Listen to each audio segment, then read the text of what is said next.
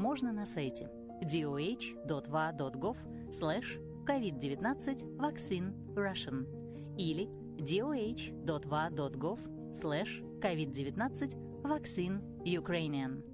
Выгодно продайте свою недвижимость в Орегоне, Вашингтоне или Флориде с риэлтором-профессионалом Александром Сорокиным. Полная комиссия всего 3,9%. Обращайтесь по телефону 503 863 93 69 503 863 93 69. Kelly Wright Real Estate. Внимание! Редакция медиахолдинга Slavic Family не несет ответственность за содержание рекламных сообщений и авторских программ. Александр Сорокин. Авторская передача Александра Сорокина. Двигаем недвижимое в США. Звоните Александру, если вы хотите купить или продать вашу недвижимость. По телефону 503 863 93 69.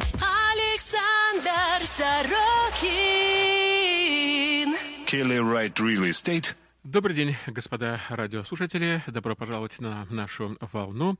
И также вы можете подключиться на Facebook Live. И у нас программа «Двигаем недвижимое в Соединенных Штатах Америки». Это авторская программа Александра Сорокина. Думаю, что вы его уже видите.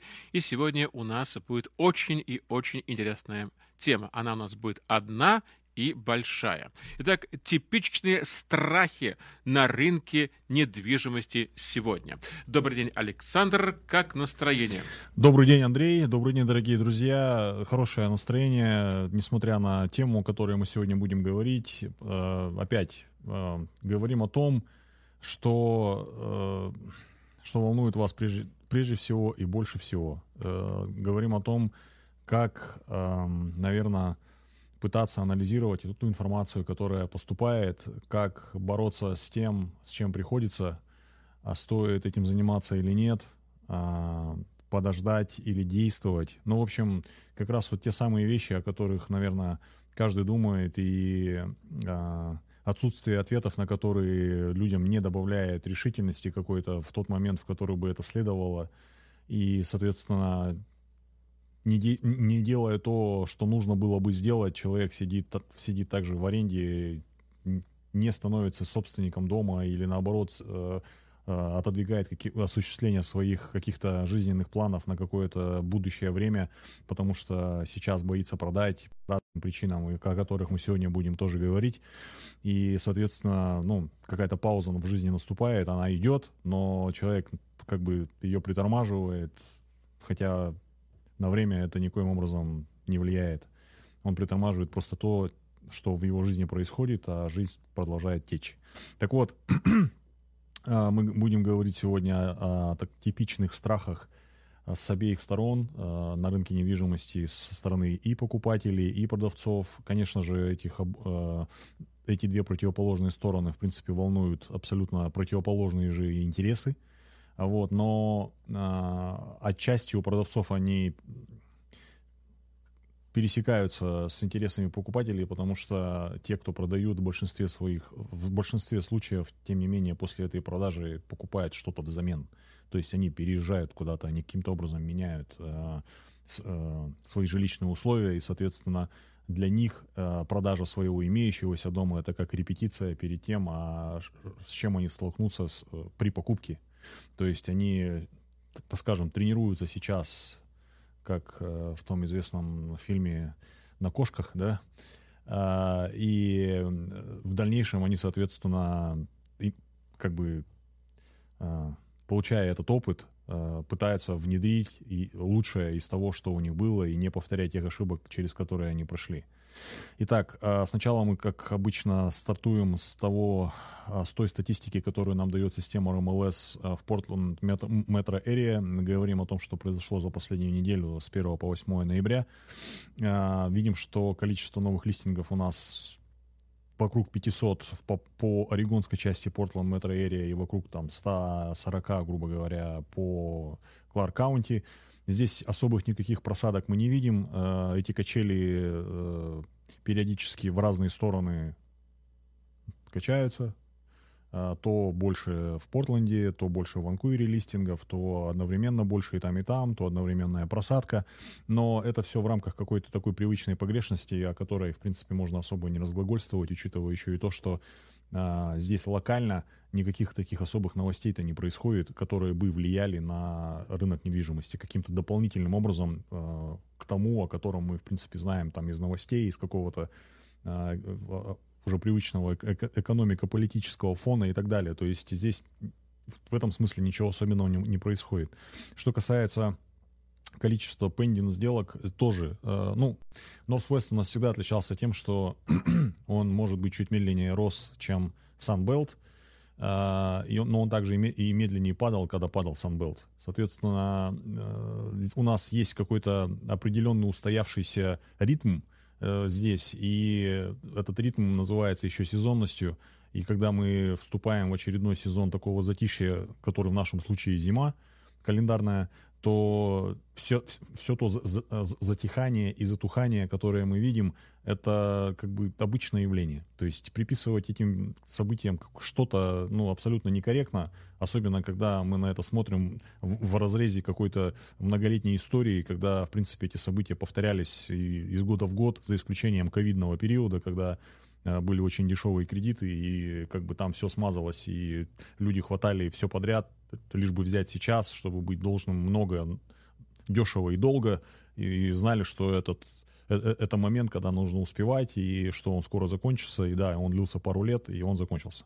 То есть сейчас мы, соответственно, а, в ставках, которые а, отчасти сопоставимы с тем, что у нас было еще даже в 2008 году, когда у нас было очень много инвенторий, там было порядка 8 миллионов домов а, по всей стране, доступных для приобретения новостроек. Сегодня у нас а, миллион, там, грубо говоря, полтора а, миллиона. То есть мы чувствуем да, разницу. Это в пять с половиной раз меньше, чем было тогда.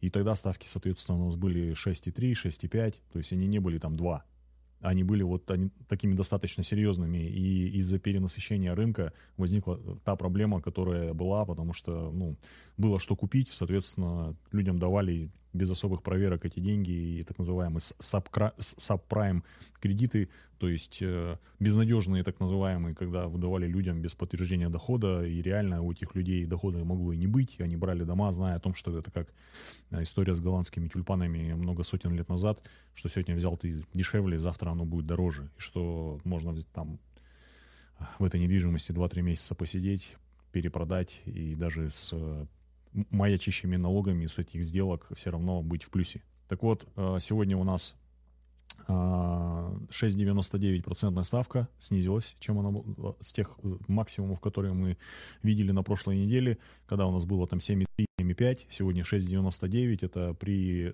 кредит скор 740 плюс и 5% down payment. Это обычный conventional займ, самый, самый типовой, который э, как правило, предпочитают люди, которые могут себе уже позволить рассуждать о приобретении нового дома.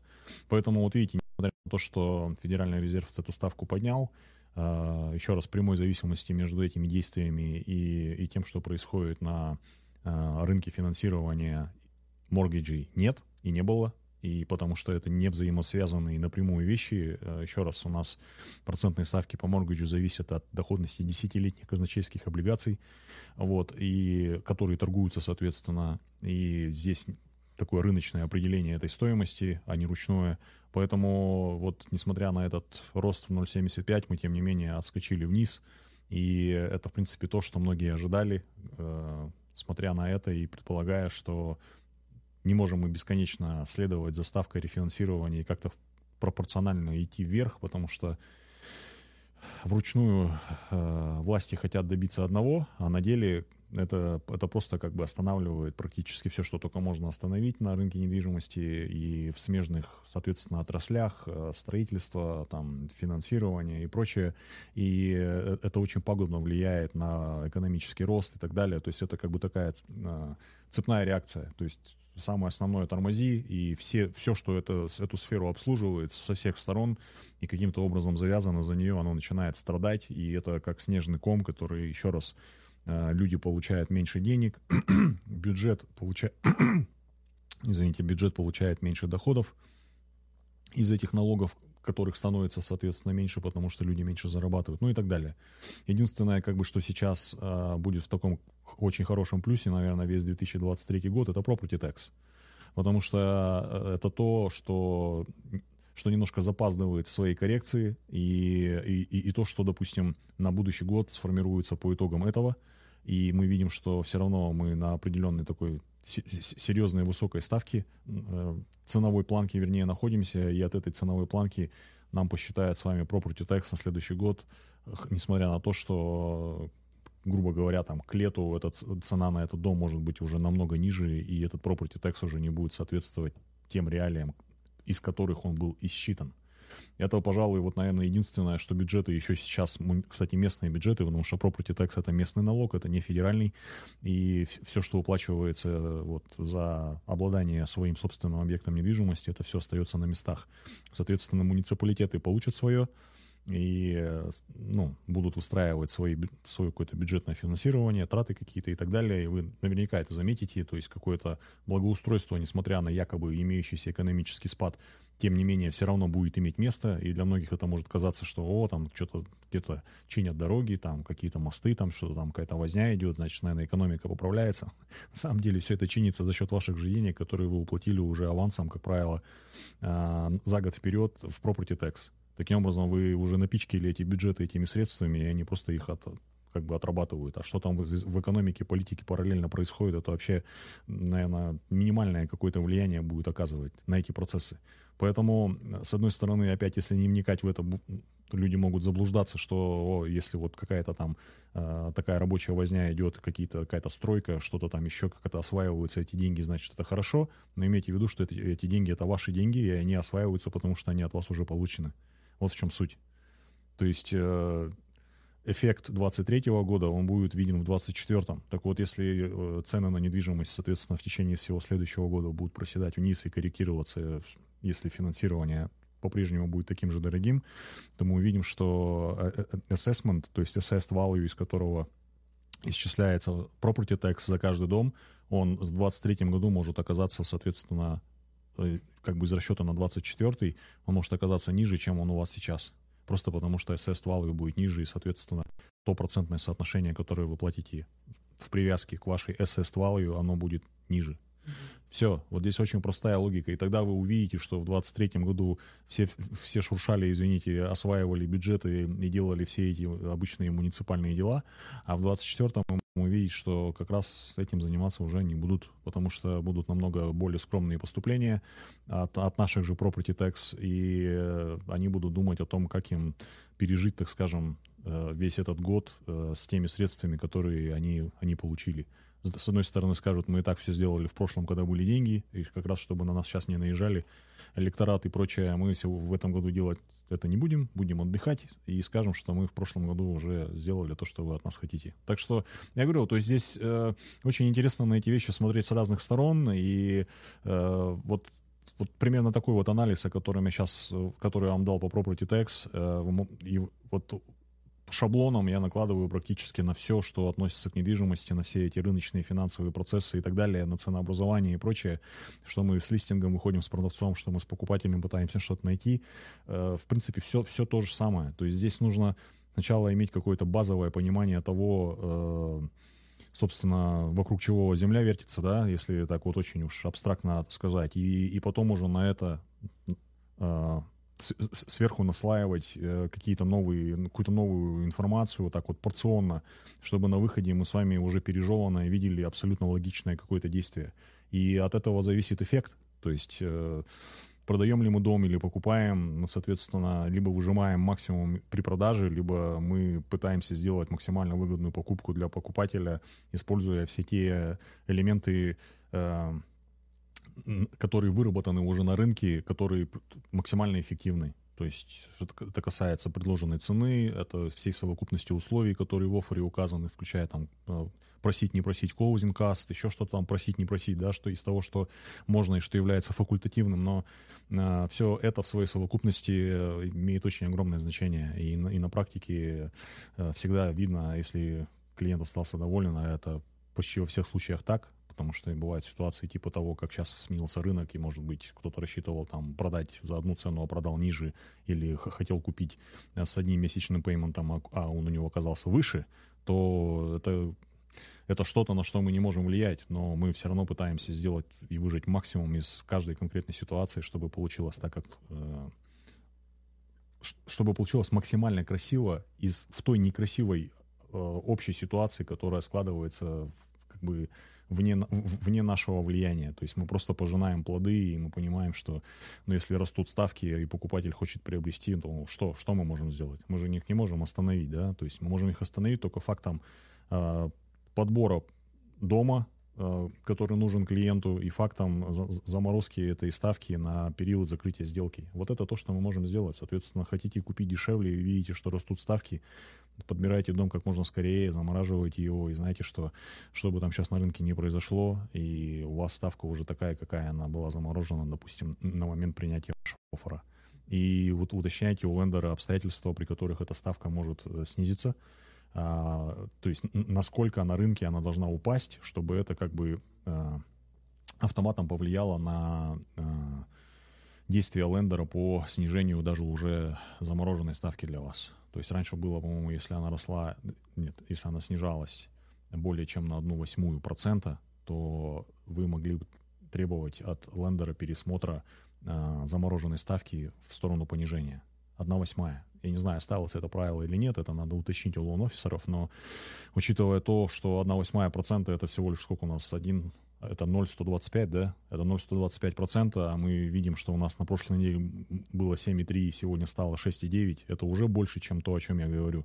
Поэтому вот при такой сильной волатильности, когда что-то резко растет и, и также резко снижается, очень важно за этим следить, чтобы вы могли, соответственно, с лендером быть на короткой ноге и сказать, слушай, Давай момент этот отследим, потому что все изменяется как-то очень резко. Заморозим как есть и объясни мне, как работает э, система в случае, если вдруг мы видим, что в моменте там через неделю, допустим, ставка снизилась достаточно су- существенно. Сможем ли мы то, что мы заморозили, э, скорректировать на еще, на еще меньшее, которое вот сейчас есть? И пускай вам это объяснят. Это работа лендера, разъяснять вам эти обстоятельства. Это может быть не всегда удобно, это может быть, это может быть э, как бы сопряжено с каким-то документооборотом, там, с вовлечением вас в этот процесс. Я не знаю, что вам лендер пояснит, потому что это совершенно другая стезя, это не риэлторство, это совершенно другая тема, и это э, направление требует отдельного лицензирования, поэтому э, те э, профессионалы, которые работают в той сфере, лицензированы в той сфере, конечно же, они расскажут вам о том, как себя правильно вести в случае, если вот это обстоятельство имеет место. Но моя настоятельная рекомендация это обсуждать сразу и работать с вашими риэлторами, кто бы это у вас ни был, на предмет того, чтобы вы в тесной связке э, следили за этим, потому что то есть, если вы покупаете дом с риэлтором, значит, вы не риэлтор сами, да. Вы занимаетесь чем-то, вы работаете, у вас там голова забита другими и так далее, и у вас не всегда есть возможность, а главное средство и доступ к тому, чтобы отслеживать, что там с этой процентной ставкой происходит. Ну, вовлекайте в эту тему риэлтора своего, вовлекайте обязательно лоун-офисера, кто вам выдал преапрувал и так далее, и отслеживайте эти вещи, то есть спрашивайте с них и заинтересовывайте их в этом процессе, объясняйте все это дело и так далее, потому что, ну, это же команда, команда должна работать на ваш интерес. Соответственно, если вы с ними со всеми связались, то вы должны с каждого из них видеть что-то полезное, а не так, что а, будет результат, тогда я, соответственно, буду разбираться. К этому результату можно по-разному прийти абсолютно, и в зависимости от того, как вы к этому готовы, и как вы предрасположены к этому, и как все члены вашей команды понимают, что от них требуется, и как они могут вашу жизнь улучшить, будет зависеть от того, будет ли ваш результат очень красивый, красивый или так себе. А то бывает еще и вообще не очень. То есть э, Здесь без вашего прямого участия и руководства этой командой, ну, к сожалению, это будет так на авось. Я очень не рекомендую все это спускать на тормозах и думать, что каждый и так знает, чем он занят. Он-то знает, чем он занят, но кроме вас у этих людей есть еще куча других людей. И поверьте, очень часто интерес ваш, если вы молчите, он может быть просто отложен и типа следим, но особо не вникаем, потому что человеку самому это не надо. А если видно, что человеку это надо, все, соответственно, меняет. Эти приоритеты меняются местами, и, и вы получаете максимум внимания и максимум той пользы, которая только может быть. Но вам это и нужно. Соответственно, вы должны это постоянно сами поддерживать и, и показывать всем своим видом корректно только и разумно о том, что вы хотите, и от всех тех, с кем вы работаете, чтобы было то, как вам надо, максимально выгодно. А, что касается пендинг сделок, тоже видим, что небольшая здесь такая просадка у нас есть э, в пределах какой-то среднестатистической погрешности э, и по Портленду, и по Ванкуверу. Э, видим, что процентов на 10 мы упали в сравнении с тем, что было неделю назад по закрытым сделкам. Это тоже, в принципе, нормально, потому что опять отматываем неделю назад это было у нас, что там, там 2-3 ноября, ну вот еще месяц назад это было 2-3 октября. Это как раз то самое время, когда, э, когда люди уже видели, что рынок очень сильно скорректировался, когда они смотрели на все немножко другими глазами, когда покупатели э, кто-то чрезмерно пытался что-то выжать из продавца, э, что тот не понял, и, соответственно, эта сделка могла разваливаться по ходу, и, соответственно, меньшее количество их доходило до логической правильной развязки, то есть закрытие сделок и так далее. Это мы будем видеть сейчас достаточно продолжительное время, и к этому нужно абсолютно нормально относиться и не думать о том, что если сделок так мало стало закрываться, то все, все очень плохо. Оно же может, не может, а оно почти во всех случаях еще и завязано за то, а, как стороны этой сделки были заинтересованы в том, чтобы ее сохранить. Потому что покупатель, который хочет э, выжать максимум, он не всегда здраво рассуждает. То есть э, он просто хочет то, что он хочет. И все так же, как продавец говорит, мне надо там получить с продажи своего дома столько-то, и ниже мне не, не интересно. А если рынок ему уже говорит, так, а, извини, ты столько не получишь ни при каком раскладе, а он говорит, ниже мне не интересно, вот он, он, получается, нашла коса на камень, да? Как он продаст, если рынок ему уже столько сейчас не даст? Значит, он не продаст. Значит, он просто э, статистом пробудет на рынке, на него все посмотрят, скажут, ну ладно, продавай дальше, и все. И он через полгода снимет этот дом или э, э, и, и перевыставит еще раз, или подумает, что это риэлтор был плохой, и перевыставит с другим риэлтором. Но опять, если завышенные ожидания, которые рынок не подтверждает, а вы хотите, чтобы на рынке на этом кто-то у вас купил, вам, у вас не получится не знать правила, не знать э, принципы ценообразования и не вникать во все эти дела. Потому что, ну, не вы правила придумываете, вы со своим товаром пришли на рынок, на котором уже есть правила. Соответственно, я, э, вопрос о ценообразовании это, это такое же правило, э, которое вам придется уяснить. И хотите вы этого или нет, нравится вам это или не нравится, с этим придется считаться. И вы можете, в принципе, внедрять любые свои фантазии на предмет ценообразования, но вы все равно будете по ходу видеть, что то, что вам хочется, оно не получается. как бы вы этого не хотели, чтобы вы не делали. С каким бы бубном вокруг своего дома вы не плясали, если это будет завышенная цена, вам, ее, вам ее никто не даст. Даже если найдется кто-то, кто вам почему-то ее даст, следующий этап, через который вам придется очень хорошо, так скажем, прыгать, это оценщик, который скажет, что, извини, эта цена не подтверждается сегодня по рынку и оценит его намного ниже, и вы опять вернулись туда, с чего начали – то есть вы не обязаны будете продавать за эти деньги, но вам опять очень настоятельно укажут на то, что та цена, которую вы хотите, она, извините, не по рынку. И все, и покупатель скажет, слушай, я бы тебе столько дал, если бы мне банк дал, а банк мне не дает, соответственно, как я тебе дам? Я тогда либо пошел, либо давай договариваться и вам опять придется договариваться. Поэтому, если вы, конечно, захотите э, продолжать общение с этим покупателем, или же вы, если подумаете, что, о, так быстро кто-то там появился, значит, сейчас появится еще кто-то, у некоторых и такие настроения бывают, особенно те, кому везет. То есть, допустим, вышел кто-то с завышенным ценником, и бац ему на второй день оффер, он думает, а, так это я еще, наверное, продешевил, надо было больше ставить. А потом начинаются вот эти вот круги ада, когда э, оценщик все попортил, когда еще параллельно покупатель все соки выжил, когда почини мне это, почини мне то. И в итоге еще потом приходится э, все равно говорить о том, что этот дом столько не стоит, потому что оценка это не подтвердила. А покупатель говорит, слушай, так за это время, пока мы с тобой бодались э, и пытались договориться, цены еще просели. Поэтому я вижу, что есть из чего повыбирать, но не хочешь ты вникать в это, ну давай продавай дальше. А тот вспоминает, ага, мне офер дали на второй день, сейчас я выйду, мне опять офер дадут. И происходит очень интересная вещь. Он опять, и никто ему ничего не дает. И полгода он сидит, и никаких офферов. А он думает, что сейчас будет опять так же, как было с первым. То есть кто-то быстренько подаст. Это опять, это, это случаи из практики, которые очень часто происходят. И люди думают, что, что если это так первый раз случилось, значит все, это будет сейчас так и, и, и дальше завышенной этой ценой. А оно дальше не происходит так. И все, и приходится вот по ходу подстраивать собственные мозги этим продавцам и думать о том, что о-о, значит, первый раз-то, оказывается, реально мне повезло, надо было быть более сговорчивым, потому что по ходу-то рынок проседает, цены снижаются, и уже не то, что я не получу то, что хотел, а уже придется там цену скидывать на 5-10%. Поэтому очень нужно к этому чутко и внимательно и здраво относиться. Если вам в итоге реально там в чем-то в чем-то подфартит и повезет, и этот покупатель скажет, да ладно, я тебе еще и разницу покрою, это из разряда нонсенса. И многие люди на, в это верят, продавцы, и думают, что такое произойдет именно с них домом. Но, ребят, ну купите лотерейный билет и посмотрите, какая вероятность у вас сегодня покупки, в смысле выигрыша. Вот примерно такая же вероятность у вас, что появится кто-то, кто вам даст больше, чем рынок, да еще и разницу с оценкой покроет. Это из разряда лотерейной вероятности.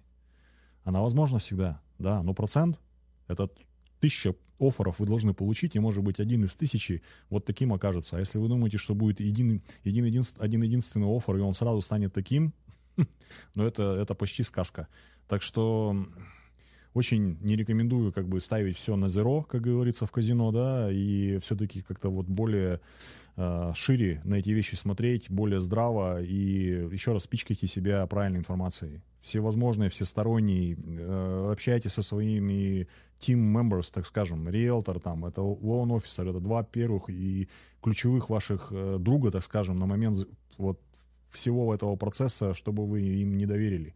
Соответственно, выясняете, правильно ли вы думаете, есть ли в каком-то, в каком-то месте заблуждение и так далее. Потому что, еще раз, те, кто думает, что сейчас надо вот связаться с этими людьми, ножки свесить и ничего не делать, и голову себе не загружать, очень сильно вы заблуждаетесь. Вам все равно придется загружать свою голову. И чем быстрее вы это сделаете, тем менее болезненно будет все дальше проистекать. Потому что риэлторы и лон-офисеры никоим образом не властны над тем оффером, который вы получите вы получите то, что вы получите. Если там покупатель будет вам выкручивать руки, причем здесь ваш риэлтор. Вообще ни при чем. А лоун-офисер ваш причем здесь? Тоже, соответственно, ну, я имею в виду на, на последующую покупку, если вы э, хотите продать, чтобы там что-то купить. Соответственно, вы потом скажете, как так, почему мне такую ерунду тут написали. А они разведут руками и скажут, так а как? Это же не мы тебе написали, это какие-то левые люди, вот они подали офер, нам приходится сейчас с этим разбираться, а там будет написано что-то, что по рынку является адекватным, а, а продавец вникать сразу не хотел и получает вот такую оплеуху, когда ему кажется, что его все обижают. Хотя реально ему написали то, что есть, а он просто вникать не хотел, и поэтому сейчас думает, что его все обижают. А на самом деле это вообще не так. Так что, еще раз, э, все очень сильно зависит от, от степени вашей вовлеченности в этот процесс. И чем больше вы имеете информации, тем лучше. Значит, э, дальше один из таких ключевых страхов у покупателей, типа, вот мы сейчас купим, а потом цены станут еще ниже, зачем переплачивать? ну, это абсолютно нормальный, здравый такой вариант – э, здравое опасение любого, потому что всегда, когда на какой-то товар или услугу снижается цена, хочется просто пересидеть, подождать, подумать, сейчас я вот тут э, немножко выжду этот, этот момент и так далее. Но речь идет сейчас о домах, это не, это речь не, не идет о том, что вы всегда можете наличку из кармана достать, там купить там какую-то вещь, э, просто дождавшись, что она снизилась и так далее. Здесь завязка, как правило, в подавляющем большинстве случаев идет за кредит. То есть вы приобретаете дом в кредит значит, вам надо вникать э, в то, под какой процент вам дают, под какие прочие условия этот кредит и так далее. И когда вы сидите и ждете, что цены становятся ниже, вы параллельно должны понимать, что значит деньги становятся дороже. Потому что цены потому и становятся ниже из-за того, что они э, пропорционально уравновешиваются более дорогими э, кредитами. Соответственно, если вы видите, что какой-то дом, допустим, месяц назад там стоил там 450, а, а сегодня он стоит 400, то я бы немножко попридержал вас хлопать в ладоши и думать, вот наконец-то я дождался. Вы сначала к своему лон-офисеру обратитесь и скажите, слушай, тут вот цена снизилась на 50 тысяч. Вроде как риэлтор подтверждает, что, да, по, что цена по рынку, что и тогда она была по рынку, и сейчас она по рынку. А я могу себе сейчас с этим преапрувалом, который ты мне месяц назад дал, этот дом-то купить или нет? И вы можете от своего лоун-офисера в этот момент услышать э, такую шокирующую новость о том, что, слушай, цена-то на него упала, но ставка выросла настолько, что ты даже его по упавшей цене позволить себе не можешь. И э, все начнут опять с пеной у рта э, говорить о том, как такое возможно. Им будут отвечать даже на то, как это возможно, но они не будут хотеть слышать этого. Потому что че, многие люди не хотят вникать, э, вот как-то, вот, знаете, со всех сторон. Они смотрят как-то однобоко. Вот цена упала, значит, у меня преапрувал уже есть, сейчас я куплю. А, а то, что им объясняют, что в преапрувале, как правило, мелким шрифтом внизу пишется, что преапрувал это не является обязанностью этого лендера, кто выдал преапрувал, профинансировать вас э, по тем условиям, которые в этом преапрувале написаны. И многие думают, как так? Лендер написал, что он мне дает, почем дает, на какой срок дает, а потом оказывается, что он еще и не обязан мне это выдать. Ну, конечно, потому что он это вам прописал, изучив вашу документацию на сегодня. А дом вы нашли через полтора месяца. Как вы думаете, за эти полтора месяца вы что-то могли еще натворить, кроме того, что вы ищете дом? Конечно, вы могли потерять работу, вы могли сменить работу, вы могли не выплатить какую-то кредитку, получить новую кредитку, ну и так далее. Это, это самые банальные примеры, из-за чего как бы все реально в вашей картинке финансовой могло измениться настолько, что через полтора месяца вы реально уже как бы сами себе все, все подпортили. Но вы же об этом не думаете, вам кажется, что у вас бумажка есть, значит, типа вам по этой бумажке кто-то что-то должен. Никто не должен. И это как бы один из самых распространенных вариантов. Еще, еще такой, и сейчас будем заканчивать, еще такой очень интересный момент. Вот, э, к примеру, э, ну, со временем вы понимаете, да, что наконец-то начинает до многих доходить, что цена упала, значит, наверное, кредит стал дороже, потому она и упала. И люди смотрят на это и думают, окей, вот а, какой-то там дом им нравился, и они могли его, допустим, там по 3% годовых купить э, летом, когда, ну не летом, там январь-февраль, когда они тогда хотели брать, да, сегодня процент там 7, но при трех, допустим, процентах годовых тот дом стоил 500, и он им нравился а сегодня 7%. И этот э, дом, допустим, при том же месячном пейменте должен стоить, к примеру, 360. К примеру, неважно, как бы прошу не цепляться тут за цифры, я просто абстрактно э, вам объясняю, что раз кредит стал дороже, то цена, соответственно, просела. И вы э, приходите к своему лон-офисеру и говорите, слушай, ты мне давал преапрувал на 500. Сейчас при моем том же самом раскладе ты мне на какую сумму можешь преапрувал дать? Он, он скажет, допустим, на 350 а вы видите, что тот дом уже стоит не 500, а, допустим, 400, ну так пишите офер на то, что вам может дать ваш лоун-офисер, и еще и просите его у продавца, чтобы он вам компенсировал э, rate buy down. Но почему нет-то? Что, что вам мешает? То есть продавцу его риэлтор пускай объясняет о том, почему вы такой офер пишете. Это может, не факт, что это сработает, но а почему, а почему бы это не попробовать, в конце концов? А вдруг это сработает? Вдруг продавец настолько уже отчаялся и, и понимает, что да, он опоздал там со своей крутой продажей и, и на ту сумму, которую он там себе придумал, и что кроме как сейчас вникать в то, что вы предлагаете, у него другого варианта нет. Это может быть ваш тот самый случай. То есть то, что это сработает, э, шанс очень хороший, и он далеко не лотерейный. Он намного лучше, чем просто лотерейный какой-то шанс. Пытайтесь так делать, смотрите все, что вас интересует, и не просто бомбите этими офферами, и, и вы будете видеть, допустим, в соотношении цены и процентной ставки по вашему будущему кредиту, а какой у вас будет ежемесячный платеж. То есть нужно вникать не в то, вот там 7 годовых, все, я пошел. А нужно вникать, окей, хорошо, а при 3% у меня, допустим, был платеж 2200, а при 7, чтобы он остался 2200, какая цена дома должна быть? Вот как надо рассуждать. И, соответственно, если вы видите, что та, тот дом, который вы тогда могли купить, сейчас снизился, то пытайтесь его продавить дальше своим оффером. Но сделайте себе какую-то там, не знаю, компенсацию, что ли, процентов на 5, на 100 долларов. Скажите, окей, ну тогда было 2200, вот я там э, правильный шаг не сделал, сейчас готов 2300 заплатить. И лендеру говорите своему, при 2300, при прочих равных, какая у меня сейчас максимальная, допустим, цена, которую я могу предложить этому продавцу? Вам скажут, допустим, ну, 500 было, теперь, допустим, там 380, выше 380 не предлагаю, потому что мы тебе, типа, не дадим кредит. Ну, предлагайте 380. Даже если там до сих пор 500 стоит, ну мало ли что там до сих пор стоит. То есть эта цена уже явно не по рынку, а, а, а продавец может думать, что хоть какой-то диалог он заведет с тем, кто к нему придет. Таких тоже очень много.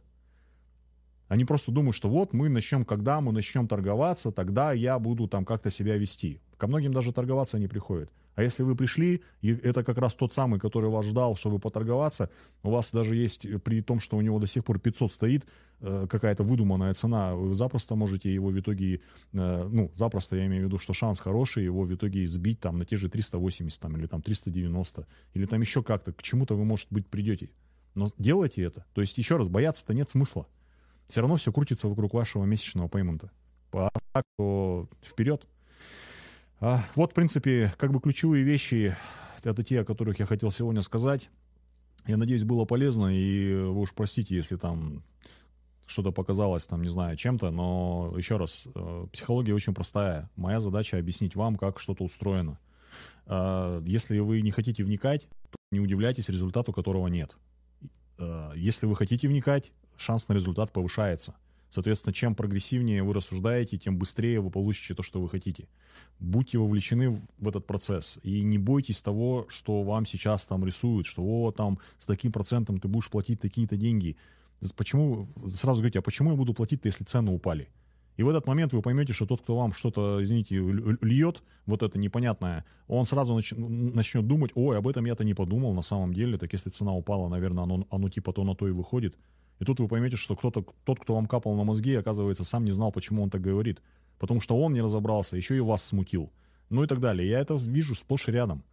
Приходится объяснять и тому, кто капает, и еще и тому, кто покупает. Ну, чтобы как бы они сами в связке, раз они столько времени друг друга слушали, вплоть до того, что даже с, э, с теми, кто вот так вот что-то там советует, где-то из-за угла приходится вместе с клиентом еще и ездить, да, смотреть дома. Вместе сразу чтобы это потом не из-за угла комментарий шел, а вот прямо сейчас вот мы видим, смотрим, разговариваем, рассуждаем, что если человек действительно влияет на, на покупателя каким-то образом, родитель там, родственник, лучший друг, неважно, присутствуй, смотри на дом, комментируй здесь, а не так, что тот сидит на диване, телевизор смотрит, этот пытается дело сделать, а потом тот там с телевизора комментирует, о, ты что там смотришь, ерунду какую-то, это столько не стоит. Хотя даже не видел, не участвовал, не знал, ничего, просто так вот ляпнул.